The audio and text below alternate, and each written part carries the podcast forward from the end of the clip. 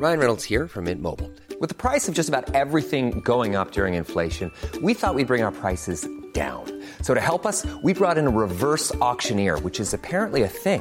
Mint Mobile unlimited premium wireless. Ready to get 30, 30, bit to get 30, bit to get 20, 20, 20, bit to get 20, 20, bit to get 15, 15, 15, 15 just 15 bucks a month. So, Give it a try at mintmobile.com slash switch. $45 upfront for three months plus taxes and fees. Promo for new customers for limited time. Unlimited more than 40 gigabytes per month. Slows. Full terms at mintmobile.com. Comment devient-on écrivain? Est-ce un choix Une nécessité?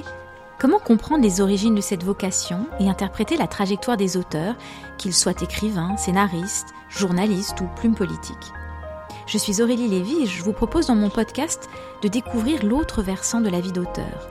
La fabrique, ses secrets, ses questionnements, ses insécurités et ses moments de grâce. Cette semaine, l'émission Écrire profite de la Saint-Valentin pour parler d'amour. L'amour sous toutes ses formes et dans tous ses états, gazeux, liquide, chimique et même l'amour plasma.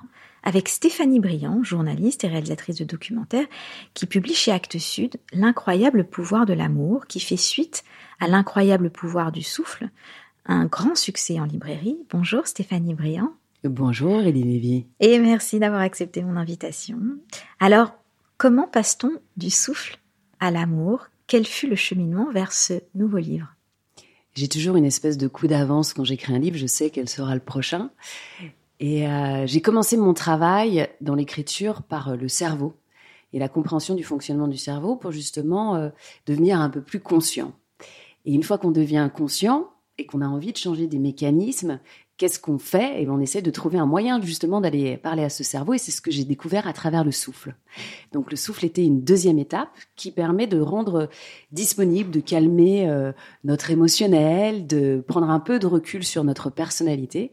Et une fois qu'on arrive à faire ça, eh ben, on peut accueillir l'amour. C'est pour ça que cela vient après le souffle. Et c'est venu d'un désir euh, lié, d'un désir personnel ou d'un constat que tu faisais sociétal, général? Il y a toujours un peu les deux chez moi. J'ai cette approche un peu comme le patient expert en médecine. C'est-à-dire qu'on passe à travers la maladie, on récolte plein d'informations, on essaye d'aller vers la guérison et puis après on partage. Donc, on est un malade aussi dans la société et on observe des choses qui se passent à l'échelle sociétale, mais aussi de façon individuelle. Donc le processus pour moi, il est toujours un peu, euh, j'expérimente et je comprends euh, quelque chose qui est bien plus grand que moi parce que ça ne concerne pas que moi. Je pense que d'ailleurs l'incroyable pouvoir du souffle a eu beaucoup d'écho aussi parce que ça répondait à des choses qui sont très universelles.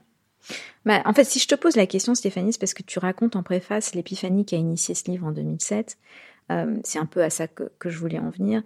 Euh, une, une libération, tu écris, qui te rend vulnérable et t'oblige à réapprendre à vivre.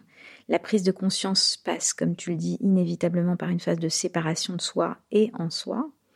Et soudain, on se découvre au travers de nos,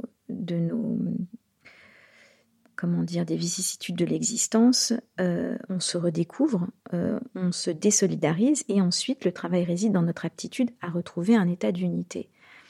Alors, quelle était justement cette épiphanie? Et raconte-nous un petit peu, parce que c'est intéressant, c'est quand même cela qui a invoqué le livre quelque part, c'est cette épiphanie. Absolument. Je me suis fait convoquer par mon cœur. Je suis tombée en amour, j'ai ressenti un sentiment d'amour, mais bouleversant. Et quand je dis que je me suis fait convoquer, c'est parce que mon cœur, dans ma poitrine, occupait tout l'espace. J'avais l'impression d'avoir une pastèque à l'intérieur de moi. Et je pouvais... Euh, Mais ça t'est arrivé à un moment précis Ça t'est arrivé sans prévenir Après une rencontre, oui. Ah, Mais- après une rencontre quand même. Après une rencontre. Mais ça dépassait bien la rencontre. Je découvrais soudainement que j'avais été un peu morte vivante pendant des années et que j'en avais pas conscience. Et aussi que j'étais prisonnière. Et là, vous, ça a réveillé la vie, en réalité.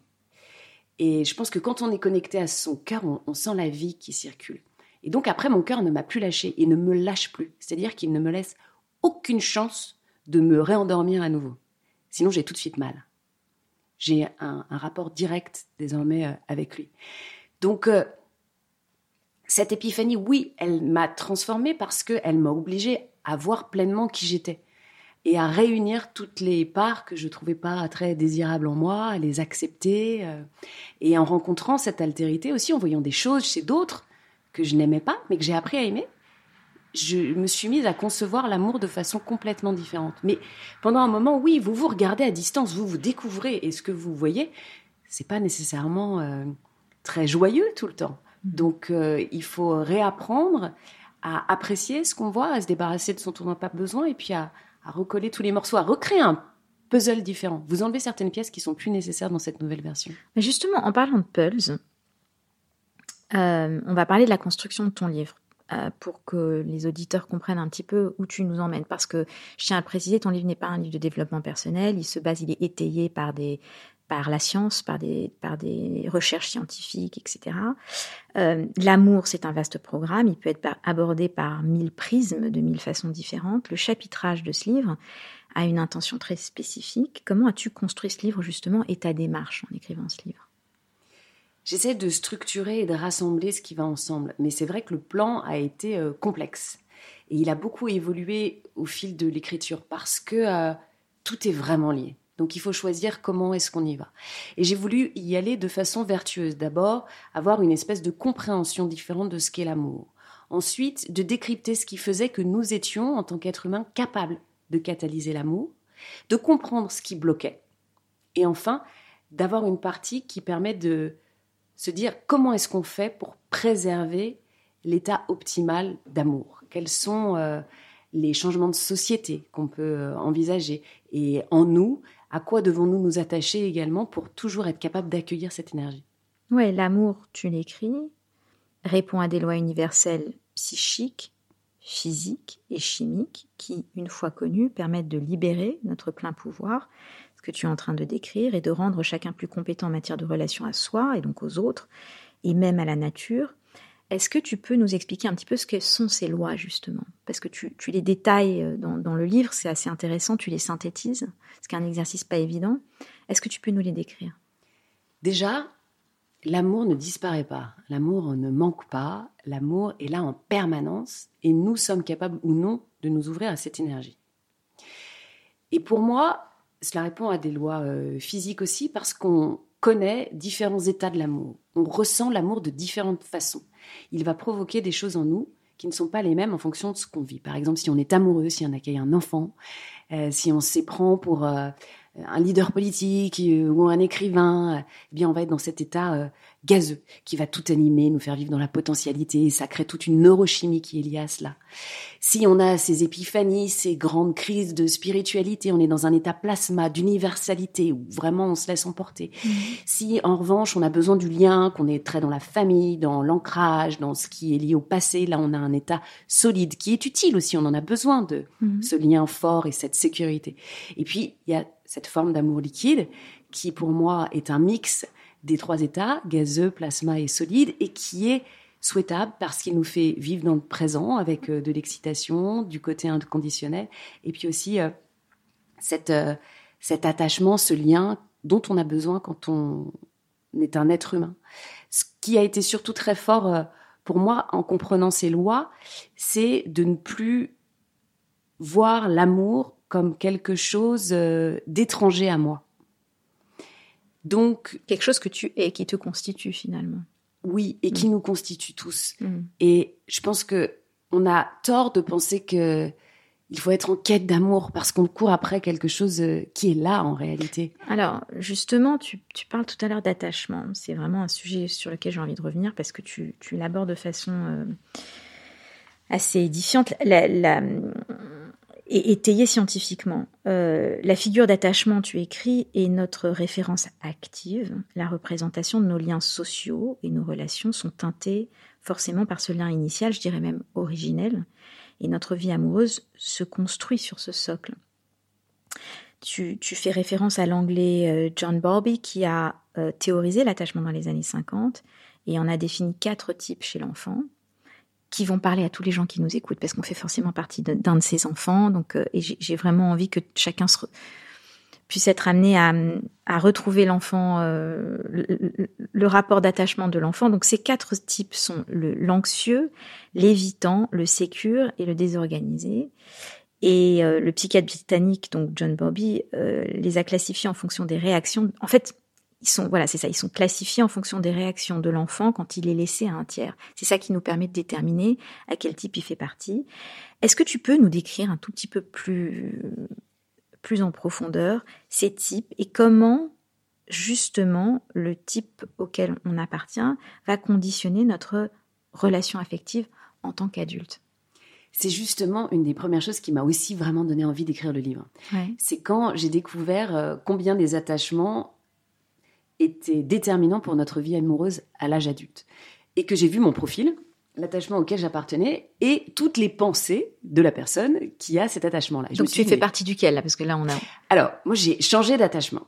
J'étais à tendance évitant et je, maintenant je suis dans un attachement nettement plus sécure. D'accord. Je peux avoir encore hein, quelques Mais définis-les tous. Est-ce que tu veux bien nous les définir pour que, chacun puisse euh, être euh, s'abandonner à une forme d'autocentrisme aujourd'hui en nous écoutant Absolument. Donc euh, l'attachement anxieux, c'est un attachement où on a besoin de liens, d'intimité, on n'en a jamais assez. On est un peu insatiable et toujours dans cette espèce d'attente de est-ce que l'autre m'aime? Oui, non, mais je me sens pas assez proche de lui. Donc besoin de validation, de signes, de besoin de validation, besoin d'être réconforté, besoin de beaucoup de, de contact, d'être très proche. Euh, c'est vraiment comme en effet être anxieux de la relation parce que on se demande si elle va continuer, on se demande si l'autre euh, est pas en train d'avoir d'autres projets ou si on n'a pas fait quelque chose de mal ou si on est à la hauteur. C'est toujours en train de questionner sa valeur finalement et de rechercher en permanence de la proximité. L'attachement anxieux, il a besoin d'aller vers l'autre. Alors ça peut être aussi parfois sous forme de scène, de faire des difficultés, de... mais c'est parce qu'en fait on a vraiment besoin du contact et c'est la mhm. recherche de l'intimité permanente. L'attachement évitant, c'est un peu l'inverse, c'est-à-dire que c'est le cavalier seul qui se dit moi je suis autonome, j'ai besoin de personne et il a très très peur de l'intimité. Donc dès qu'on s'approche trop, il trouve une espèce de parade pour ou trouver que bah finalement la personne ne convient pas vraiment ou que euh, peut-être euh, que euh, il a besoin de prendre davantage d'air euh, et il ne répond pas aux sollicitations d'intimité. Dès qu'on lui en demande trop, il se protège parce que lui-même en fait est assez étranger à sa propre intimité. C'est ce que tu racontes dans le bouquin, c'est aussi celui qui a un pied dehors, un pied dedans, qui, qui même s'il est engagé, est quand même toujours un petit peu open, qui a, qui a une, relation à l'engagement complexe aussi. L'engagement est très difficile pour lui il peut avoir le syndrome aussi de l'homme ou la femme idéale qui existe peut-être quelque part alors qu'il est dans une autre relation, ou de l'ex qui vient hanter. Ou de la rencontre qui viendrait tout, euh, tout expliquer, bouleverser, euh, l'évidence qui... qui... C'est un rêveur d'une certaine façon, mais un rêveur qui se raconte des histoires. Ou une rêveuse. Hein, oui, bien sûr. Une Parce que moi, je me suis bien reconnue dans l'évitant. euh, qui, qui essaye de justifier le fait qu'il n'est pas vraiment bien là où il est. Donc c'est mm. pour ça qu'il garde un pied dehors. Avec une insatisfaction permanente qu'il fait qu'il fait savamment ressentir à son partenaire. Exactement. Donc ça peut être toujours de laisser des euh, des petites euh, portes ouvertes de sortie, mais ça peut être très angoissant. Alors le pire, c'est évidemment qu'un évitant soit avec un anxieux. C'est l'enfer mm. pour l'un et pour l'autre. Qu'aucun ne rassure l'autre, c'est ça. Quelles sont les blessures originelles des, des, des deux? Alors, L'anxieux, on va dire que euh, ça peut être né justement d'une première relation affective ou surprotectrice ou justement euh, très très lointaine. L'évitant, lui... Donc dans, un rapport plus fusionnel avec, euh, avec le parent principal, c'est ça? Oui. D'accord. quand on surprotège l'enfant, qu'on est très très très proche de lui, finalement, on lui fait perdre confiance en sa capacité à gérer ses propres besoins. Et ça crée un anxieux. Et pour le lévitant? Et pour l'évitant, c'est plutôt un parent qui va trouver que euh, le monde extérieur est plus important que l'enfant. Donc l'enfant, il doit se responsabiliser sur ses besoins. Son parent ne répond pas à ses besoins. Il répond aux besoins primaires, c'est-à-dire euh, euh, de lui fournir un toit, de lui donner à manger, de... mais les besoins affectifs sont pas du tout remplis. Et on souhaite que l'enfant se conforme à ce que l'on attend de lui. L'amour est assez conditionnel chez l'évitant. Hmm. C'est ce qu'il a connu voilà dans son enfance. Donc c'est quoi? C'est une peur de l'abandon s'il ne va s'il n'est pas à la hauteur d'eux ou si il va pas aller se confronter à cette peur oui qui l'anime très fort. Donc il va éviter de se mettre dans une condition où il pourrait être abandonné. C'est pour ça que les évitants sont toujours ceux qui partent les premiers en général. S'ils sentent que le vent tourne, pour éviter d'être quittés, pour éviter d'avoir à se remettre euh, aussi en mm. question. Et là, on peint un portrait très manichéen, mais tout ça peut se faire en subtilité. C'est-à-dire que ce, sont des transmissions inconscientes euh, de, de, de, de sentiments, etc. Ce sont en effet les grandes lignes. Mm. Les autres attachements, donc il y a l'attachement désorganisé. Alors l'attachement désorganisé, c'est qu'on bascule entre euh, évitant et anxieux. Ce sont souvent des attachements qui sont liés à des traumatismes lourds pendant l'enfance, à des parents qui étaient censés apporter la sécurité, mais qui aussi étaient source de terreur. Donc ça Mhm. peut être des parents qui étaient émotionnellement très instables et donc qui pouvaient exploser. Donc, on sait jamais à quoi s'en tenir. On est sur le qui-vive en Exactement. permanence. Et on s'habitue en fait à ce que cette figure, qui est notre figure d'attachement, de lien, soit aussi totalement incontrôlable et puisse nous faire du mal. Mm. Donc on bascule comme Donc, ça menace, donc, de l'un à l'autre. Oui. donc insécurité totale. quoi. Insécurité totale. Donc C'est quoi l'alcoolisme, les bipolaires, les troubles psychiques euh, toutes les Les violences, qu'elles soient euh, Ouais. émotionnelles, physiques, euh, Mm. psychiques, absolument. Ouais. Et le lunatique, il rentre là-dedans, le, celui qui a un parent lunatique, on ne sait jamais dans quelle humeur il va être. Ouais. Exactement. Donc Quand- ça, c'est moins... Quand ça manque de prévisibilité et de sens, l'enfant est très déstabilisé. C'est-à-dire que si le parent boit, c'est prévisible d'une certaine façon qu'évidemment, il va peut-être péter les plombs et devenir Mhm. violent. Mais ce, ce côté prévisible n'est pas sain. Donc, euh, même si c'est prévisible, ça va marquer euh, le- un trouble chez Donc il est en fait dans un système de défense très complexe. Euh, et Il il, apprend très vite à répondre à ses propres besoins, c'est ça? Non, il essaie de se repositionner en permanence entre ce qu'il faut faire à l'instant T pour sauver sa vie. Donc c'est pour ça que parfois il va être anxieux et parfois il va être évitant. Mhm. Anxieux, il va avoir besoin du lien et parfois il va dire ah bah non, je m'autonomise parce que là mon parent ne peut pas me donner. Mhm. Mais, mais lui, il ne sait pas où il doit être, Mhm. qui il est et donc il a ce, cette espèce de- d'adaptation et il reproduit aussi des schémas euh, parentaux évidemment. Parce que euh, l'évitant, il y a une espèce de maltraitance aussi de l'autre dans notre façon d'agir. Parce qu'on essaye de s'extraire. Et puis enfin, l'attachement souhaitable, Mhm. vers lequel euh, nous devons tous tendre. Le sécure, le sécure, on les appelle tous aujourd'hui, j'espère que C'est celui, dont on rêve, tout celui qu'on rêve d'être. et de rencontrer. qu'on est là, on fuit pas les conversations, on est bien ancré, on est à l'aise avec toutes les situations, rien ne devient un danger pour la relation. La relation n'est jamais menacée. On Enfin, alors ça, c'est dans le cadre d'une relation. Mais l'enfant sécure, il a bénéficié de quel genre de lien, justement? Et ben d'un parent justement où jamais la relation n'a été menacée ni l'amour. C'est ok, nous avons euh, un différent, on en parle. L'amour n'est pas conditionnel. Les enfants qui ont un attachement sécure ont connu ce qu'était l'amour inconditionnel. Je t'aime quoi qu'il arrive et je ne te ferai pas de chantage, je ne te demanderai pas de te conformer euh, à euh, une projection que j'ai de toi. Tu peux être qui tu as envie d'être et je suis là, toujours sécurisant.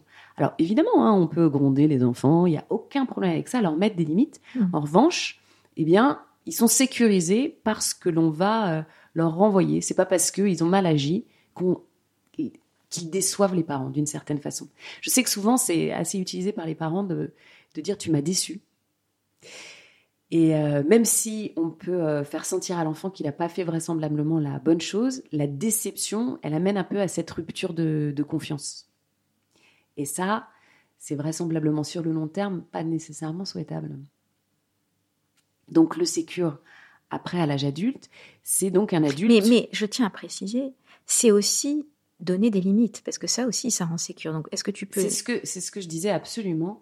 Euh, un parent sécure, c'est pas du tout le parent qui laisse tout faire. Au contraire, l'enfant face à un parent qui lui met zéro limite, il est très inquiet.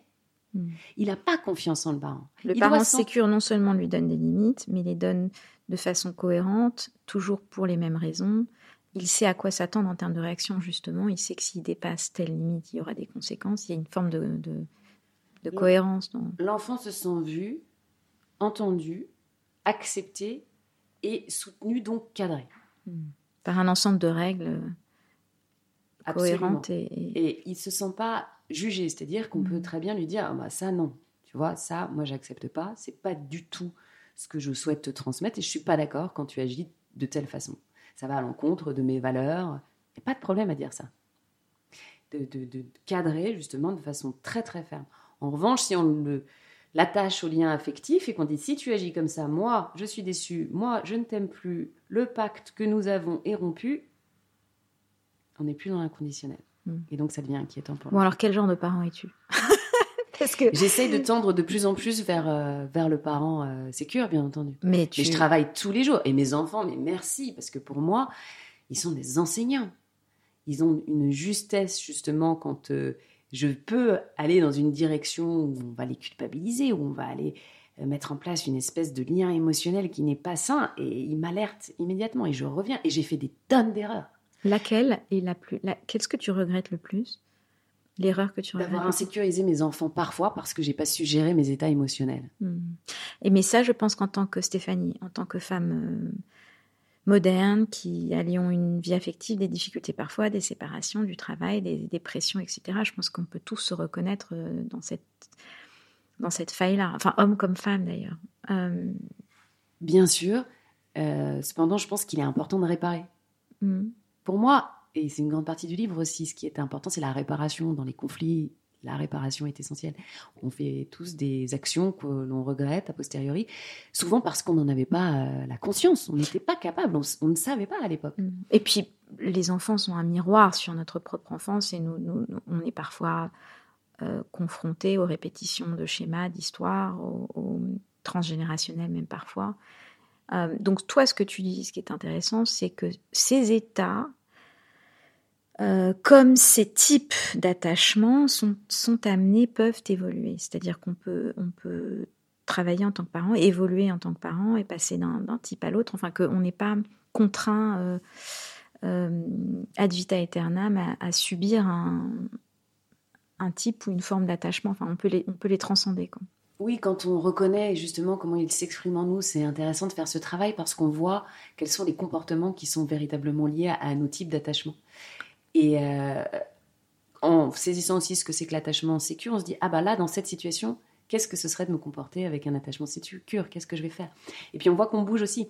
Moi j'étais donc à tendance évitant, et puis euh, par euh, une rencontre et une relation, eh bien je me suis retrouvée projetée du côté des anxieux Mhm. parce que j'ai rencontré plus évitant que moi Mhm. et que souvent on voit justement que ça peut euh, s'inverser. Et en passant de l'autre côté, eh bien je me suis vue. Mhm. Donc j'ai découvert qui je pouvais être et ce que ça pouvait euh, générer derrière. Et c'est comme ça que j'ai fait le chemin après aussi en fréquentant des personnes qui sont dans un attachement sécure, de devenir moi aussi plus sécure. Mais ça prend du temps. Il y a Ouais, toute puis en plus, une ils peuvent- de rééducation à faire. Ouais, ils peuvent aussi parfois faire un peu peur et ce ne sont pas forcément les plus séduisants euh, au premier abord, les sécures. Euh, on peut être plus volontiers, je suis sûre que plein d'hommes et de femmes se reconnaîtront là-dedans, on peut être plus volontiers euh, attiré par les aspérités d'une personnalité, les, parties les plus exubérantes ou les plus euh, séduisantes dans, le, charme ou le, ce qu'elle nous renvoie euh, de positif. Le, sécure, euh, parfois on, ne le remarque pas. Enfin, on, est moins volontiers attiré au premier abord. En fait, quelque part, c'est plus tard qu'on se rend compte de sa valeur. Absolument, c'est certainement moins séduisant de prime abord, mais en revanche, euh, tellement mieux pour notre système nerveux. Et ce qui est peut-être bien, c'est justement ceux qui sont devenus sécures. C'est-à-dire que on ne perd jamais cette espèce euh, d'essence euh, qui n'est pas canalisée, et qui demeure, qui, qui crée de l'émotion. Et puis il y a des sécures aussi qui sont hyper intenses. En fait, le, le côté sécure n'est pas nécessairement euh, Boring. ouais. non, il y a de l'intensité chez le sécure. Et c'est ça qui est intéressant parce qu'après, pour moi, quand on est dans une relation où on est deux êtres sécures, on peut jouer avec l'amour. Alors, attends, on va revenir sur un fondamental du sécure. C'est quelqu'un qui s'autogère et qui ne va pas chercher dans l'autre. euh, Il va chercher du plaisir, de l'échange, etc. Mais il peut fonctionner à proprement parler sans l'autre. Et il a une forme d'amour de soi. Alors, c'est complexe, s'aimer, on ne s'aime pas tous les jours, tout le temps. Dans différentes... Et c'est une injonction euh, un peu simpliste. Mais en l'occurrence, elle est quand même très liée à, ce- à cette, à- ce type, le sécure. C'est-à-dire que c'est quand même quelqu'un qui se connaît et a appris à s'accepter et à se gérer, c'est ça? Alors pour moi, c'est plus de l'ordre de ce qu'on Je suis pas du tout pour euh, dire euh, s'aimer. On est d'accord que c'est... C'est pas du tout Un mon peu too much, et c'est ouais. pas ce qui me parle. D'ailleurs, je tiens à dire que ton livre n'est pas un livre de développement personnel. hein. On, on va y revenir. Pourquoi et en, en comment? Donc, euh, je dirais oui, c'est davantage faire connaissance avec soi. Et prendre ses responsabilités. C'est-à-dire que de voir ce qui se passe là, à ce moment-là, c'est pas lié à l'autre, c'est pas l'autre qui va le résoudre pour nous. C'est à nous de nous auto-gérer. Donc, euh, c'est ça qui se passe dans la relation sécure. C'est qu'il y a toujours des choses qui vont nous faire exploser, qui vont faire euh, bouillonner à l'intérieur. Mais l'autre n'est plus responsable.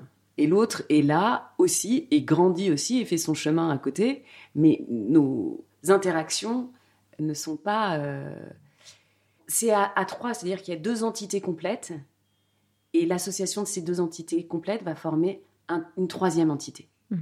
Mais on ne se réunit pas, on ne vient pas compléter l'un l'autre. Et c'est pour ça que je disais, ça qui est formidable, parce que quand on a ces, deux entités complètes, on crée l'ensemble à trois, mais on, est volontaire, tous les deux. Et on peut s'amuser follement, s'aimer follement, vivre des choses, aller prendre des risques, explorer des choses qu'on n'aurait pas pu explorer parce qu'avant on était euh, noyé dans, euh, on était victime de notre relation, de, l'amour qu'on pouvait ressentir pour quelqu'un. Ça nous emportait. Alors que là, on va surfer la vague. Quels sont les outils euh, que tu proposes dans ton livre pour cheminer vers cet état sécure justement et avoir des relations affectives épanouissantes, satisfaisantes de comprendre les interactions, de comprendre la façon de penser et que aussi il est important de découvrir notre neurochimie, c'est-à-dire qu'on a une signature chimique. Notre cerveau, il fonctionne d'une façon spécifique qui est liée d'une part euh, à la nature d'un point de vue universel, mais aussi beaucoup du fait de notre histoire. On porte tout ce qui s'appelle des engrammes. Les engrammes sont des traces chimiques. Les événements de notre vie, ils viennent s'encoder en nous chimiquement ce ne sont pas, euh, quand on parle de traumatisme par exemple, le traumatisme c'est une réaction du système nerveux à un événement. Et nous voir comme ça avec un peu de distance, comme euh, justement des personnes qui fonctionnons euh, de façon aussi explicable, je trouve que c'est la première clé pour arriver à reconnaître qui nous sommes dans notre humanité. Et après, de pouvoir s'en extraire un petit peu et de se dire, mais si j'ai envie de faire d'autres choix finalement, si j'ai envie d'aller explorer d'autres voies, d'autres personnalités. Dans le souffle, je parle de Keegan, qui est un chercheur de Harvard et qui explique qu'il y a des états de développement à l'âge adulte. Et le dernier état, le cinquième état, c'est un âge où nous n'avons plus de personnalité. Nous ne sommes plus quelqu'un de spécifique. Nous ne savons plus qui nous sommes. Hmm. Et pour moi, c'est d'arriver à ça. C'est de se dire, mais bah, donc, c'est se connaître, mais mm. à la fois se dissoudre.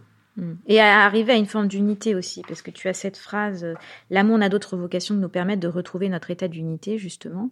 Alors là, on sera, on, va y revenir, on, touche au religieux, je trouve, à un moment donné aussi. Euh, c'est cet amour plasma dont tu parles, qui est universel, presque transcendantal.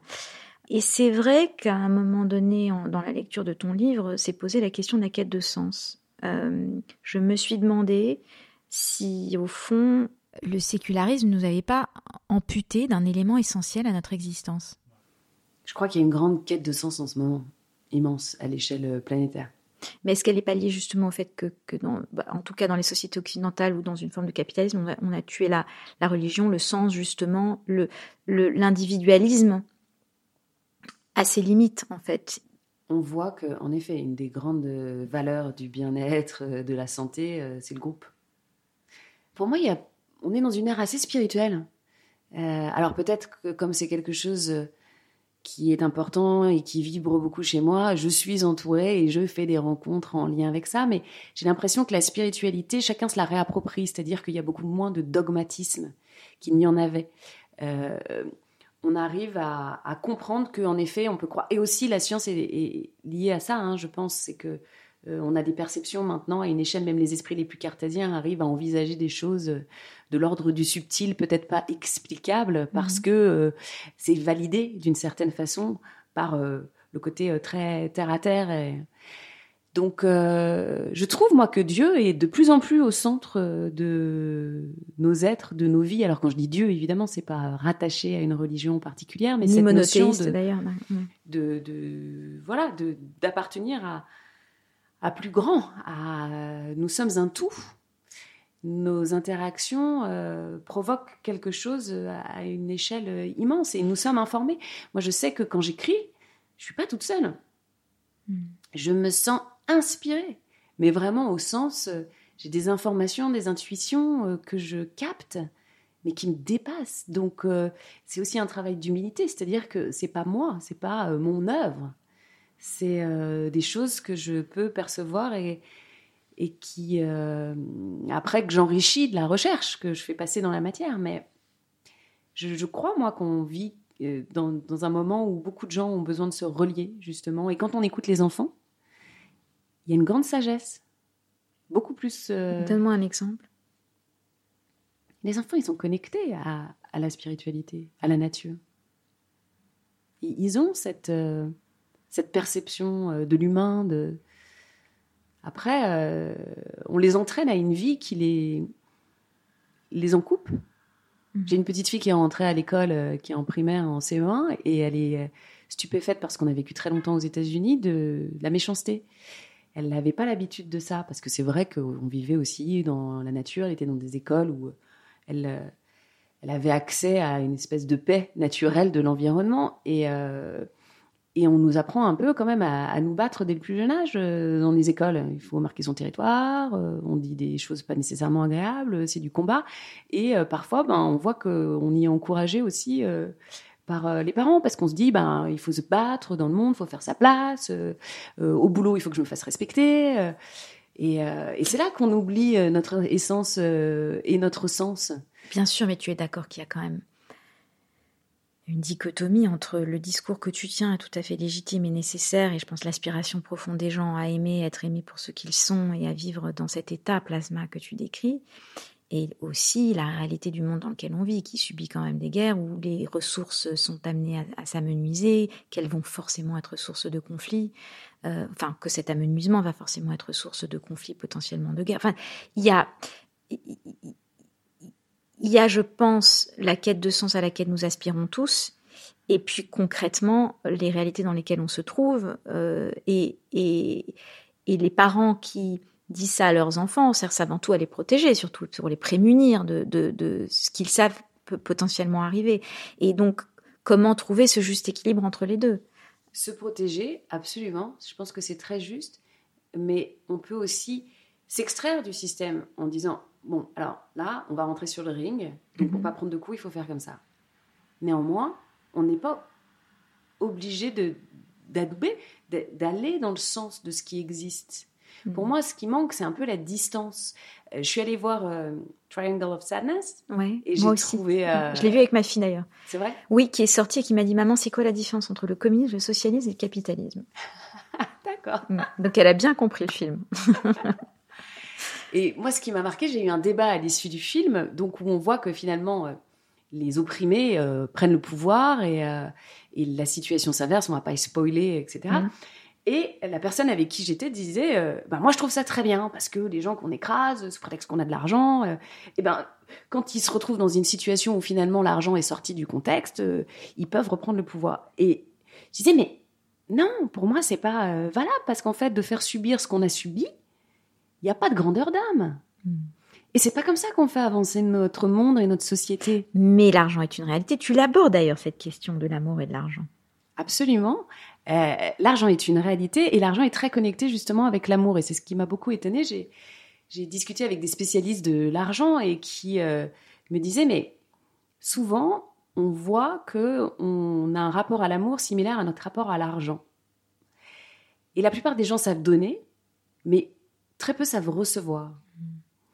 Et c'est vrai que quand on dépense de l'argent, on se dit jamais, tiens, je le fais avec cœur. Ce qui m'a intéressé aussi, c'est le monde de la philanthropie. Mhm.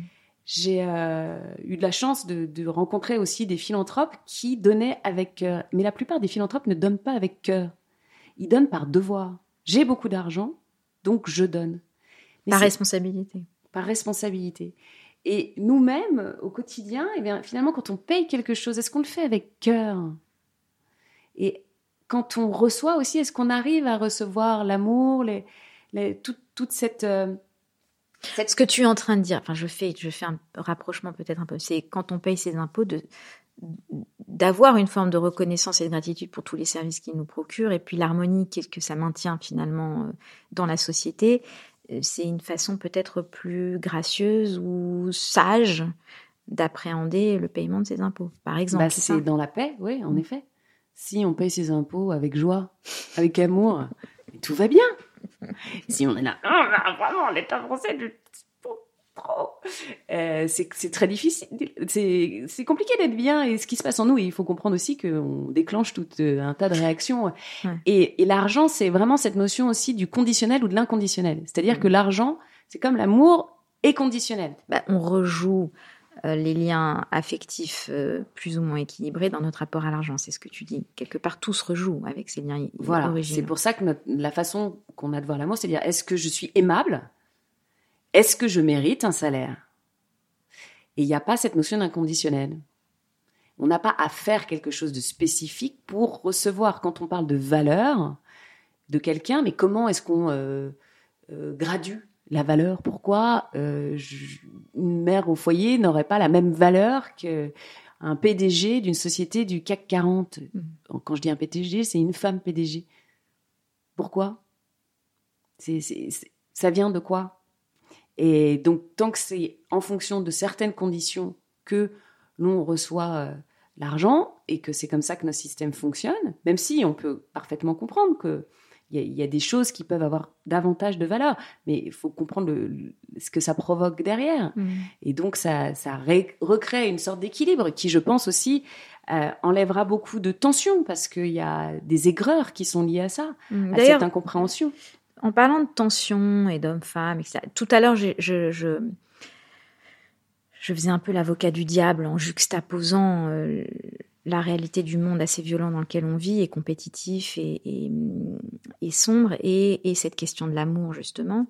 Euh, là, tu viens de parler d'une forme de tension. Tu évoques aussi, hein, dans un passage de ton livre, la polarité masculin-féminin. Pour ouvrir le vortex du cœur, tu écris, nous avons besoin de polarité. Le physicien Philippe Bobola s'inquiète de la tendance à gommer ses aspérités en, appelant à la neutralité des genres. Explique-nous un petit peu euh, pourquoi il était important pour toi de, faire mention de cette polarité et de, de l'importance de ces tensions, justement, d'un point de vue chimique et physique presque. En fait, je crois que quand on n'a pas trop de, polarité, qu'on ne les accepte pas et qu'on veut tout réunir et équilibrer en permanence le masculin et le féminin, on tombe dans des euh, travers. Moi, j'ai beaucoup aussi euh, été très engagée sur les questions de femmes et je vois que mes polarités étaient, euh, étaient pas réparties de la même façon. C'est-à-dire que euh, j'avais toujours un aspect euh, très masculin euh, très fort, un féminin très fort, mais il ne s'inversait pas à certains moments. C'est-à-dire que je jouais toujours un peu les mêmes caractéristiques. Quelles seraient les caractéristiques féminines et, masculines? Bah, J'avais un féminin fort, dans, par exemple, dans mes tenues vestimentaires, dans mon physique, mon apparence, mhm. que voilà, avec plus de, de, de, douceur, de... et puis un masculin fort dans ma façon de leader mes équipes. Euh...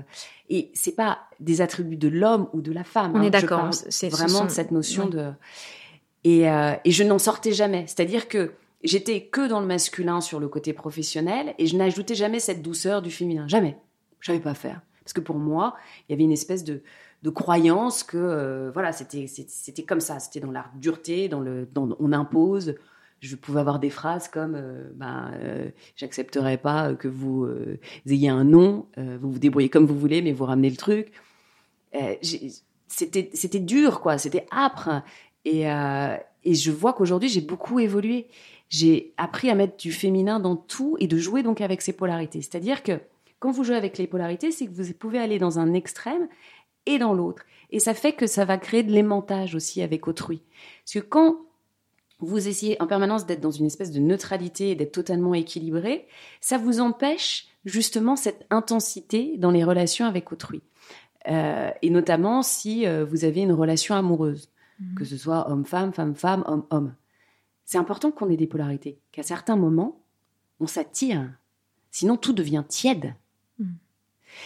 Et aujourd'hui, je pense que euh, c'est difficile justement dans, dans, le positionnement de l'homme ou de la femme de savoir à quelle place on doit se, se mettre? Euh, Qu'est-ce qu'on doit avoir comme comportement? Je parle beaucoup de mes expériences aussi aux États-Unis ou dans le monde anglo-saxon. Il y a beaucoup d'hommes. il faut préciser que tu as donc vécu aux États-Unis ces dix dernières années. Tu viens de rentrer en France. Euh, excuse-moi, continue. Et puis on, on sera amené à parler des différences que tu as constatées aussi. Et donc, il y a beaucoup d'hommes qui sont très perdus, notamment euh, en Amérique du Nord, parce que ils ne savent plus quoi faire avec euh, justement l'argent et le fait de payer. Parce que parfois, euh, bah, pendant longtemps, c'est ce qui les a mis en valeur. Leur rôle de pourvoyeur a été les a définis. Le sens de la responsabilité étant, étant une valeur majeure pour la définition du masculin et de la virilité. Absolument. Et donc, et là, elle est devenue presque une forme de potentiellement de d'outrage. Oui. Et certaines femmes vont aimer euh, être invitées et d'autres vont se sentir euh, complètement agressées par un tel acte.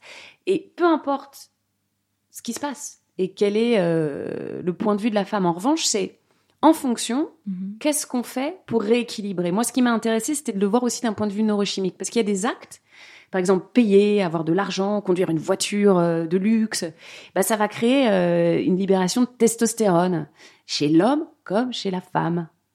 Donc, le fait que cela crée ça, très bien. La personne qu'on a en face de nous à ce moment-là, ben, on a besoin qu'on soit dans un rééquilibrage pour, euh, pour que l'autre se sente bien aussi et à sa place. Je pense que les places peuvent changer sans aucun problème. Mais à partir du moment où on détermine à quelle autre place on peut se mettre pendant le temps que la place a changé, qu'on n'était peut-être pas habitué. Donc c'est pour ça que de faire remonter les polarités, c'est ultra important. Mmh. Et aussi de le voir d'un point de vue chimique. Oui, tu les décris d'ailleurs par des graphiques, euh, des, schémas euh, scientifiques euh, très précis, justement ces histoires de testostérone, cette histoire aussi de dopamine, enfin les effets hormonaux et chimiques qui se produisent dans le corps autour de cette question de l'amour. D'ailleurs, tu abordes aussi, en parlant de neurochimie, le neuroscientifique Antonio Damasio qui explique que les sentiments sont des hybrides d'esprit et de corps qui font savoir au mental qu'il est lié au corps, justement, parce que ce corps est un outil aussi pour comprendre le rapport qu'on entretient à l'autre. Exactement, quand on a ce prisme euh, par le corps, qu'on voit en fait euh, bah, ce qui se passe dans notre corps réellement, ça nous permet d'être informés de façon très concrète. Et euh, Est-ce qu'il y a quelque chose que tu as envie de partager avec notre audience sur ce que les gens ignorent de leur chimie? Qu'est-ce que tu constates que les gens ignorent et qui pourrait les, les enrichir de savoir aujourd'hui sur cette neurochimie, sur la façon dont ça se passe chimiquement dans le, dans le corps en fait? Je pense qu'on a l'impression qu'on a des comportements, on ne se rend pas compte que souvent ils sont dictés par nos besoins chimiques. Par exemple, les addictions. J'explique beaucoup aussi l'obsession euh, que l'amour crée. Euh, et on vit dans un, une société addicte de plus en plus. Mmh. Et l'addiction, eh bien, c'est un processus chimique dans notre cerveau on a une demande que notre corps nous réclame. Et si on croit que c'est juste un comportement, sans considérer cet aspect euh, nécessaire à notre équilibre, parce qu'en fait on s'est déséquilibré et c'est devenu notre nouvel équilibre. Donc notre corps réclame en permanence sa dose. Soudainement, on peut se mettre à distance, encore une fois, parce que si vous voyez votre corps comme n'étant pas vous, mais comme euh, ayant ses, propres besoins que vous décidez de remplir ou de ne pas remplir, ça vous permet d'être moins à la merci aussi de, de ce qui se passe. Mhm. Alors on en revient forcément à cette question de l'attachement initial qui était sécure parce que forcément ayant joui d'un rapport, enfin, d'un rapport sécure avec son parent et donc à soi-même, on va être plus ou moins bien à l'écoute de ce corps justement, de ses besoins, de ses, de ses, euh, de ses signaux d'alarme. Enfin, on en revient finalement. Oui, et puis le corps il s'adapte aussi beaucoup et l'adaptation n'est pas nécessairement euh, juste. C'est pas forcément une bonne chose. Tu peux me donner un exemple? Bah, Je vais donner un exemple très concret de euh, l'adaptation de, l'être humain, mais euh, pendant la période du Covid, par exemple, les enfants, on leur a appris à pas partager leur stylo, à pas être proches les uns des autres. eh bien, aujourd'hui, ils se sont très bien adaptés, on a été très contents qu'ils s'adaptent, sauf que l'adaptation, c'est devenu leur euh, nouvelle norme. Et donc, euh, partager un tube de colle, pour certains, c'est devenu compliqué. Se faire approcher de trop près, c'est devenu compliqué. Il y a des enfants qui n'embrassent plus euh, parce que ils se sont habitués quand même à mettre de la distance, que l'autre est devenu potentiellement dangereux et porteur de quelque chose de dangereux. Mmh. Donc, l'adaptation, elle a mené à une habitude qui n'est pas saine, la prise de distance. Mm. Et notre corps quand on lui donne, justement, qu'on a des addictions, qu'on est alcoolique, qu'on lui donne de l'alcool, de l'alcool, de l'alcool, de l'alcool, au début, ça ne met pas bien. Et puis, il s'adapte. Euh, donc, c'est la neuroadaptation. Mhm. Donc, ça devient son nouveau bien-être. Mhm. Et quand il ne l'a plus, eh ben, c'est là qu'il n'est pas bien et qu'il réclame et qu'il réclame et qu'il réclame. Mais on peut pas dire que il ait raison de le faire. Donc, on s'adapte à tout et n'importe quoi. Nos corps s'adaptent à tout et n'importe quoi. Mais ne sont pas nécessairement sains pour autant. Qu'est-ce que tu as découvert en écrivant ce livre?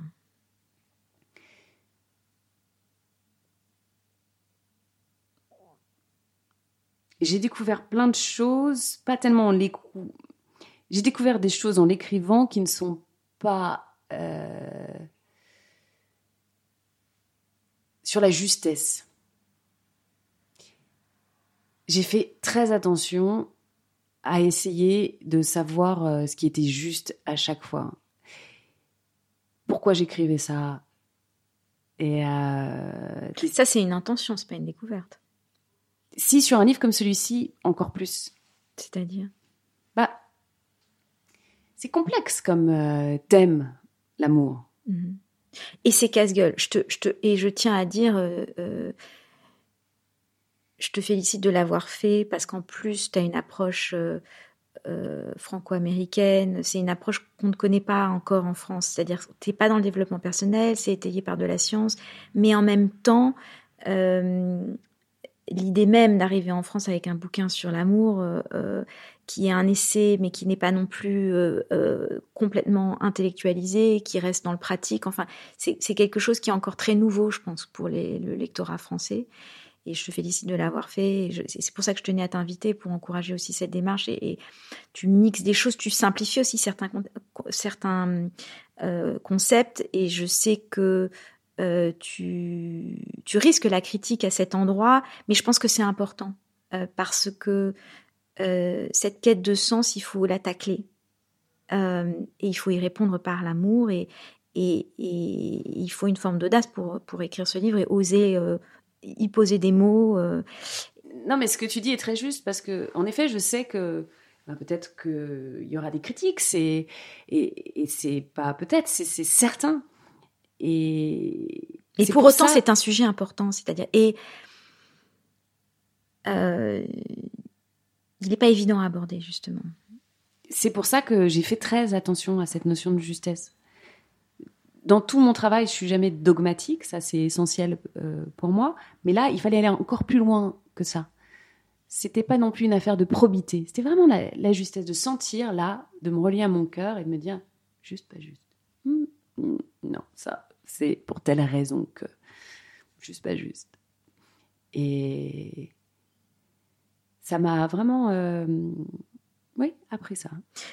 Qu'est-ce que tu aimerais que les gens, euh, si tu avais une chose à leur dire ou un sentiment, une leçon avec lesquelles euh, tu veux qu'ils ressortent de ce livre avec quelle information, avec quel sentiment, avec quelle vérité, connaissance? En gros, En tu l'as écrit pourquoi? Je l'ai écrit pour euh, continuer à faire briller la lumière des gens. Ce qui m'importe, moi, c'est qu'à la lecture de ce livre, il y ait une phrase, peut-être, qui euh, anime, qui euh, donne justement euh, cette espèce de- d'espérance. Ou qui de- soulage aussi, parce qu'on peut reconnaître certains patterns, Oui, certains fonctionnements ou comportements, et on- tu y mets des mots d'une façon euh, simple et éclairée, ce qui peut soulager aussi. euh.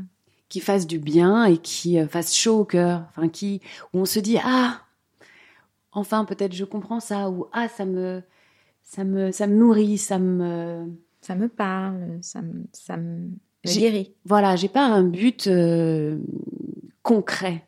C'est euh, vraiment de l'ordre de l'abstrait. C'est pour ça que je pense que qui que ce soit qui lirait ça avec euh, ouverture va être touché à un endroit. Et euh, c'est ça qui est beau pour moi. Et c'est là que j'ai bien fait mon travail si ça se produit.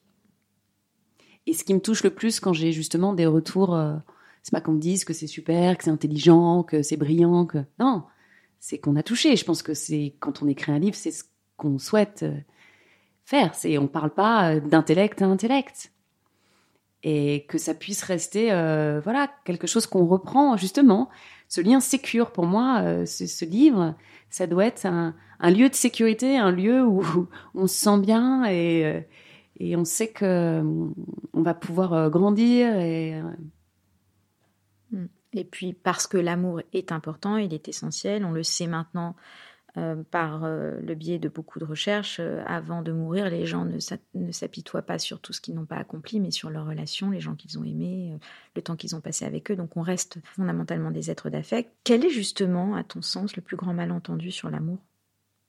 Que l'amour fait mal. L'amour ne fait pas mal. Ce qu'il provoque en nous peut nous faire mal, mais c'est pas l'amour qui fait mal. Tu dis d'ailleurs, l'amour n'est pas compliqué, c'est l'être humain qui est compliqué et donc qui complique les sentiments qui sont les éclusiers de l'amour. Oui, les sentiments permettent de faire euh, monter l'amour ou descendre l'amour. Je parle de cette euh, notion de vortex, donc on accueille l'amour ou pas.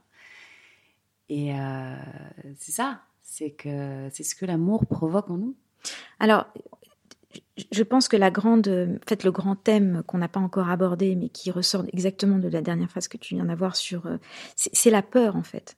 C'est la peur qui, fout le bordel en quelque sorte. Qu'est-ce que tu as découvert du sentiment de la peur justement, d'où il provient, comment y remédier, comment le soulager, comment l'éviter, comment l'identifier même, que en fait on est en train de réagir face à une peur pour laisser transparaître plus d'amour justement?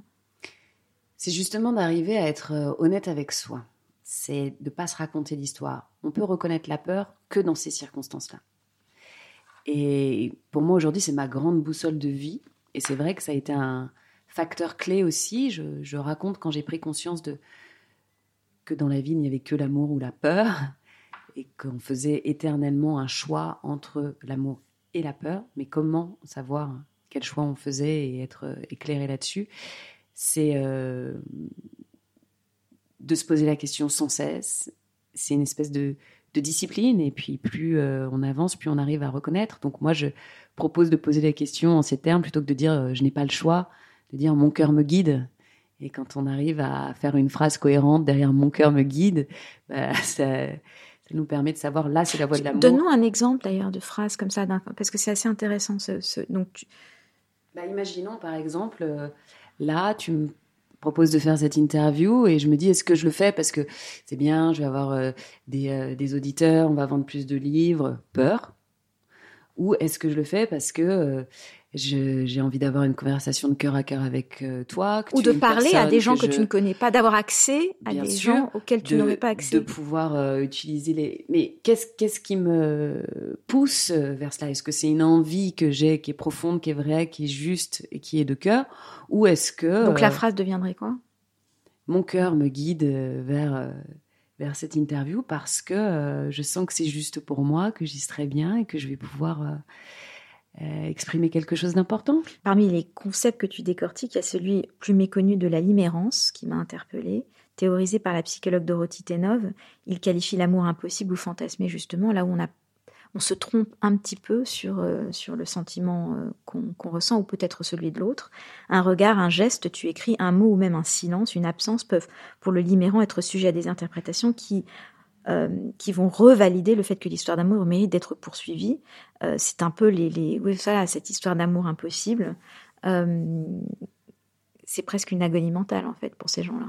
Absolument, et je pense que la majeure partie des artistes sont des. Ah oui, pourquoi? Parce que euh, c'est poétiser l'amour, c'est euh, c'est être dans la narration permanente.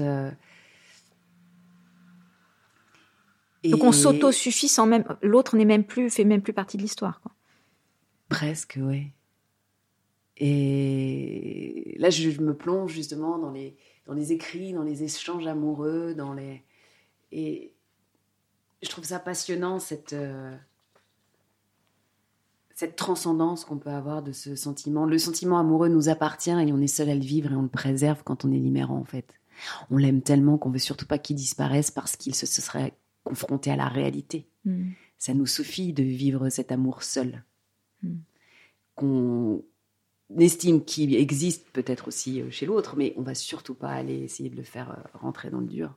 Si je te pose la question, parce qu'on va, on va terminer cet entretien, c'est parce que j'ai lu récemment que la revendication à vivre seul, à ne plus vivre en couple, etc., euh, était de plus en plus grande. C'est-à-dire que pendant longtemps, les gens souffraient de solitude, aujourd'hui la revendiquent. Et je m'inquiète parfois de ce phénomène en fait qui semble sur papier euh, euh, sage et, le fruit d'un aboutissement personnel, mais qui me questionne euh, quant aux relations affectives en général, aux relations sociales et à l'esseulement narcissique de l'individu. C'est aussi quelque chose que j'observe et que je trouve inquiétant. Et d'ailleurs, dans tout un pan du développement personnel, on entend beaucoup en ce moment, oui, je mets les frontières, je me fais respecter. Je suis dans une relation avec moi-même, oui. Ne me va pas, je...